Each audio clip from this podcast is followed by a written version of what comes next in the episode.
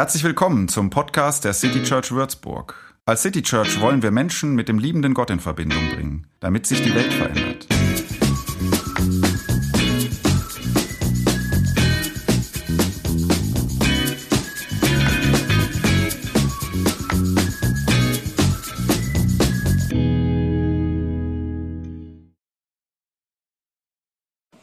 Das ist das weltweit bekannteste und beliebteste Weihnachtslied, Stille Nacht. Ich persönlich, vielleicht sollte ich mich kurz vorstellen, damit ihr oder Sie wissen, wem Sie zuhören. Christoph Schmitter ist mein Name und äh, in der City Church bin ich Pastor. Ich persönlich finde das Lied ja vor allen Dingen in der ersten Strophe ein bisschen kitschig. So.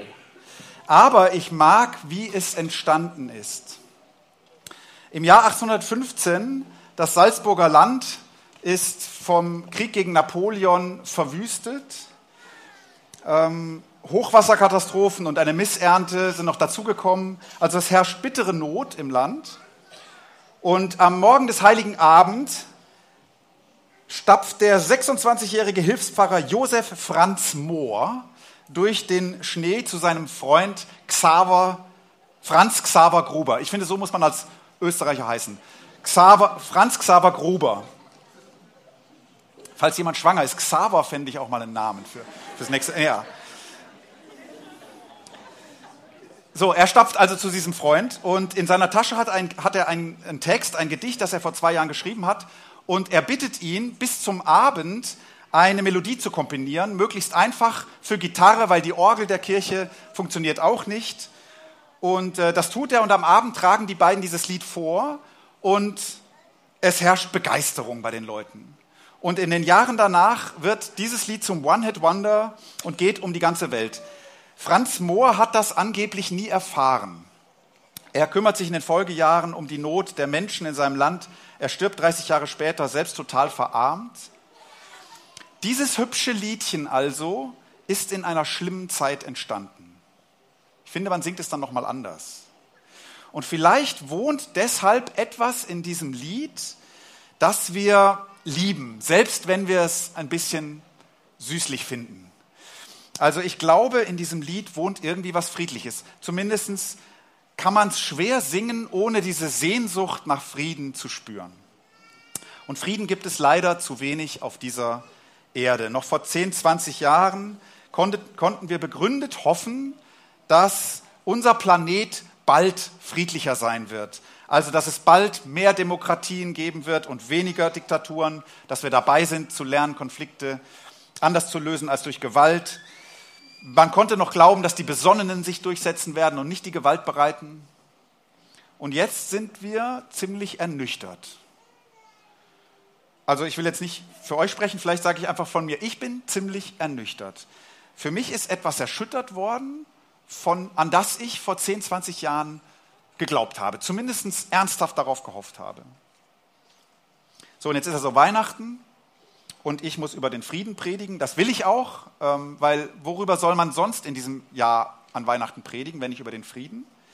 Nur habe ich gedacht, was soll ich denn jetzt sagen?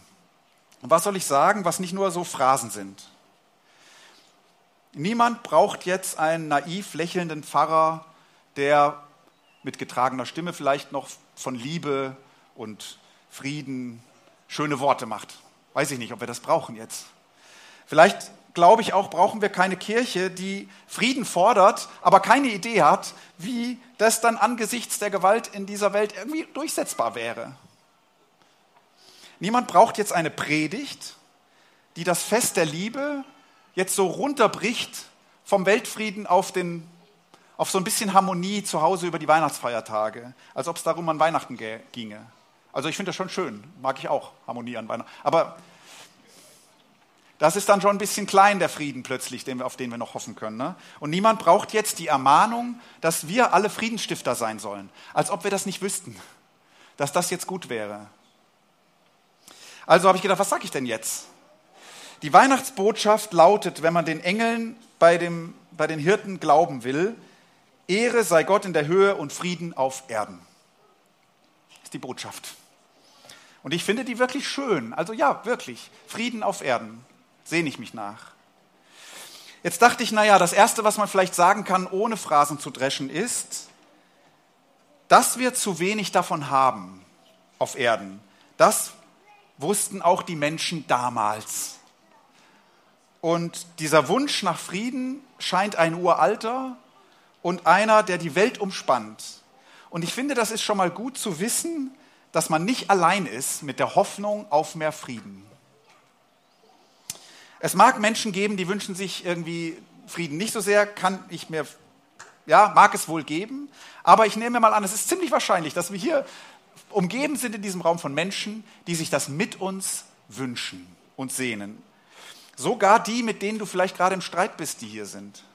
Und ich finde, das ist was Erstes, was schon mal ziemlich gut ist. Das Zweite, was man vielleicht sagen kann, der Himmel scheint darum zu wissen, dass wir zu wenig Frieden haben. Also der Himmel wünscht den Menschen Frieden auf Erden. So, also deine Hoffnung auf Frieden verbindet dich nicht nur mit deinen Nachbarn, sondern irgendwie auch mit Gott, weil du und Gott, ihr hofft auf das Gleiche, Frieden auf Erden. Jetzt ist natürlich mein Gedanke, deiner vielleicht auch, ja, gut, schön, äh, dann, ich wäre soweit, Gott. Also, es würde dann mal Zeit mit dem Frieden. Wo, wo ist er denn? 2000 Jahre ist das her. Ja, ich weiß nicht, wo er ist. Ich meine aber in besonderen Momenten, also so Momenten, wo irgendwie die Decke zwischen dir und dem Himmel dünn wird. Vielleicht weißt du, was ich meine. In so Momenten kann man, glaube ich, spüren, dass sich etwas, jemand, der das Zentrum dieser Welt ist, Frieden wünscht. Und das ist was Gutes. So, und dann ist da das dritte, dieses Kind, das damals geboren wird und das ein Mann werden wird, der Frieden predigte, der sogar die ziemlich verrückte Idee der Feindesliebe hatte und glaubte, so könnte Frieden kommen. Was für ein Mensch, dieses Kind. Das Leben dieses Mannes, habe ich gedacht, war geprägt von Gewalt. Also als Folge seiner Geburt soll ein Regent damals Kinder, wie sage ich das jetzt, damit ihr nicht schockiert seid. Ihr kennt es, ne? Also ein Gewaltmensch scheint die Idee gehabt haben, so räume ich vielleicht diesen kommenden König aus dem Weg. Also schon mit seiner Geburt beginnt Gewalt. Ähm, die 30 Jahre seines Lebens lebte er in einem Volk, in einem besetzten Land, feindliche Soldaten oder Soldaten des Regimes an jeder Ecke. Und es köchelt im Volk die Wut. Und er stirbt einen gewaltsamen Tod. Also sein Leben geprägt von Gewalt und doch glüht in ihm und in vielen, die ihm seither folgten, diese Hoffnung auf Frieden. Manchmal unbeirrbar, manchmal nur noch so klein, gerade noch so, aber sie glüht. Warum? Weil Menschen seit Weihnachten Gott seine Sehnsucht nach Frieden glauben können. Und falls Gott das letzte Wort in dieser Welt haben sollte, hier unten bei uns, falls das so ist, dann wird dieses letzte Wort Frieden heißen. Und das ist schon mal gut. Und ich stelle mir vor, dass äh, Joseph Mohr, oder wie hieß er, dass der vielleicht vor sich hin murmeln wird, Ehre sei Gott in der Höhe und Frieden auf Erden. Und sein Freund Xaver wird vielleicht bis zum Abend eine Melodie darauf schreiben. Amen.